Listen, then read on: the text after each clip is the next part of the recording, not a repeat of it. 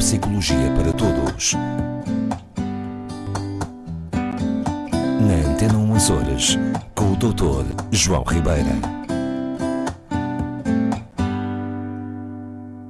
Boa tarde, Dr. João Ribeira, seja bem-vindo. Um prazer, Rosa, como sempre. Como sempre, estamos aqui para conversar de coisas interessantes numa tarde de muita neblina por Ponta Delgada, pela ilha de São Miguel. Uma tarde meio tristonha. Uh, mas que uh, nos leva também a, a, ter alguma, alguma preocupação uh, em termos cuidados, por exemplo, a, circu a circular. a circular porque esta neblina tira-nos um bocadinho a visibilidade. É verdade. Isso leva-me a pensar numa coisa, já que continuamos em pandemia e agora com regras mais apertadas, uh, portanto, eu, uh, independentemente de achar que toda a gente possa ou não ser religiosa, gostava de lhe fazer uma, uma pergunta. Uhum. Neste tempo de pandemia, valerá a pena rezar quando estamos aflitos?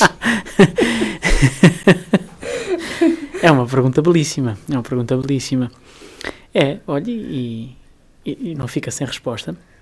Bom, para já eu digo-lhe que sim, obviamente, até porque já aqui muitas vezes discutimos um, a importância e as vantagens para aqueles de nós que, que fazemos essa opção de, de rezar, de orar, de, de, ter algum tipo de crença.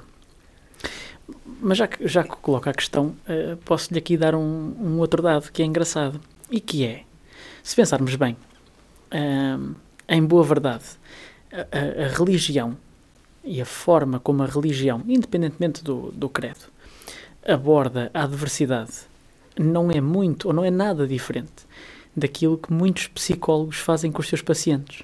Ah, é? É verdade. E, e, e isto traz-me uma recordação. É, é, curioso como as coisas são, não é? Eu, eu já fiz o meu curso há alguns aninhos e, e como eu costumo dizer, para bem e para mal, eu lembro-me de muito pouca coisa da minha formação académica. Mas lembro-me de algumas frases soltas.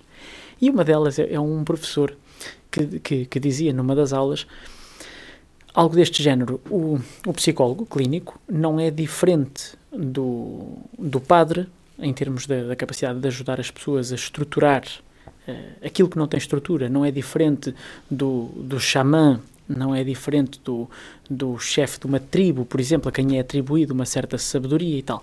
Justamente neste aspecto, em dar estrutura ao que está destruturado. Se pensarmos os problemas psicológicos, sobretudo os mais comuns, vamos dizer assim, como a depressão, a ansiedade, por exemplo, decorrem, uh, na maioria dos casos, de eventos é? que de alguma forma abalaram aquilo que é a nossa estrutura psíquica seja uma perda, um, um trauma de qualquer tipo, uh, uma situação que eu tenho que resolver na minha vida e que, e que estou com mais dificuldade, enfim. E, e, é esta falta de estrutura que nos traz o dito sofrimento. É? que nos traz o, a ansiedade. É? Normalmente, eh, quando as pessoas acham que não há muita solução, dizem vou rezar e seja o que Deus quiser. Pois, mas se calhar já deviam ter feito um processo parecido antes. É porque é, é, aquilo que diz, do deixar nas mãos de Deus está ótimo está ah, uh, ótimo e ajuda. Nós, nós já aqui discutimos algumas vezes que em situações limite, não é? Vem sempre uh, a tal história. Uh, graças a Deus que sou ateu, não é? Portanto, é a tal questão. em situações limite acontece sempre isso. As pessoas deixam nas mãos de quem for. Pronto. Mas aqui podemos ir mais longe. Uma pessoa com crença religiosa se pensarmos, por exemplo, estou-me a lembrar porque é fácil pensar, por exemplo, na perda de um ente querido. Ah, muitas pessoas, eh, sobretudo se, se têm fé, né?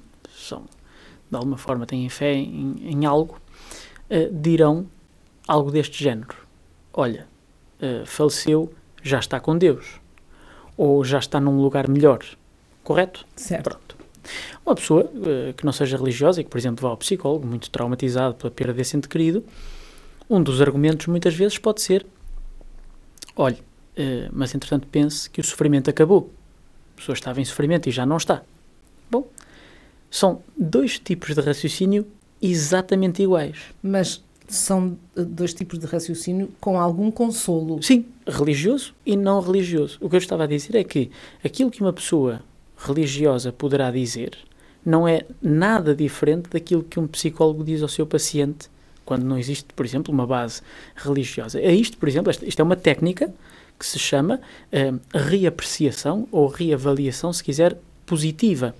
Ou seja, que se usa nos consultórios, eh, está-se constantemente a utilizar, que é no fundo tentar que a pessoa, não é nada mais do que tentar que a pessoa de um pensamento destruturante, de um pensamento negativo, encontre um, um, fio condutor que leve a algo positivo, ou pelo menos que ajude a diminuir aquele sofrimento. Portanto, o psicólogo é aquela pessoa que ouve, que ouve, uhum. Eh, ouve alguém que quer Sim. desabafar. Portanto, não é a pessoa, como também já dissemos, não, não receita comprimidos, não. Né, nem, nem mesinhas. Não.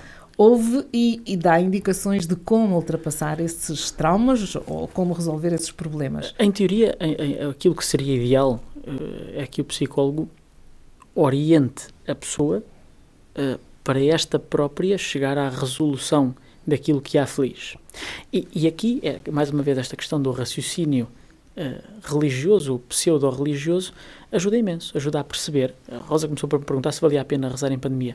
Vale, vale a pena rezar e vale a pena, sobretudo, tentar fazer esta reapreciação positiva. Por exemplo, e agora que estamos novamente a enfrentar uh, novamente confinamento, um conjunto de regras que, que o ninguém recolher obrigatório, bem, o recolher obrigatório, a o, hora. o fecho das coisas uh, em horários que às vezes não dão jeito nenhum.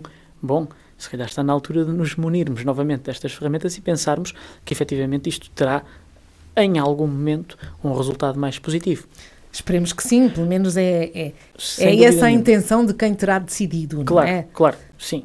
E, mas voltando aqui ao nosso tema, já agora não deixava cair esta história da, da psicologia, da religião, é que há uma outra característica curiosa, é que as pessoas que, que têm algum tipo de, de base religiosa e que têm fé, tendem a ter uma melhor noção de autoeficácia para lidar com as coisas. Isto é, em resumo, sentem-se muito mais capazes ou pelo menos mais capazes de lidar com a adversidade. Porquê? Porque sentem que têm um apoio.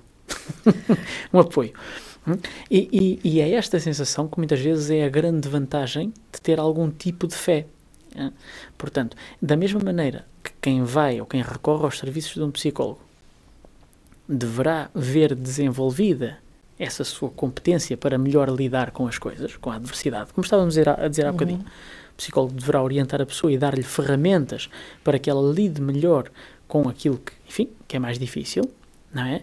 Da mesma maneira, o, o sacerdote, seja ele qual for, se assim o quiser e se a sua ideia for realmente ajudar as pessoas, ao invés de, de cultivar às vezes ideias de medo, ideias uh, às vezes que acabam por ser prejudiciais, talvez até anticientíficas muitas vezes, muito melhor será utilizar o poder que a fé e a religião têm para este, para este bem, para este bem, que é justamente que as pessoas sejam capazes de encontrar no meio das dificuldades um um raio de, vamos dizer, de luz, um raio luz, de sol. de fé e, e, de esperança, não é? Sim, sim, no fundo, no fundo a, a, a esperança é algo que, que, nós muitas vezes, às vezes a brincar, vamos associando com aquilo que é uh, que é menos científico, que é mais religioso e tal, e a esperança tem um papel absolutamente fundamental no nosso dia a dia. E justamente a religião, pois. portanto, rezar sim, vale a pena em época de pandemia e em todas as alturas, obviamente. Que ajuda, ajuda muito. E nós também uh, contamos com a ajuda do Dr. João Ribeira na próxima semana. Como Até sempre. lá.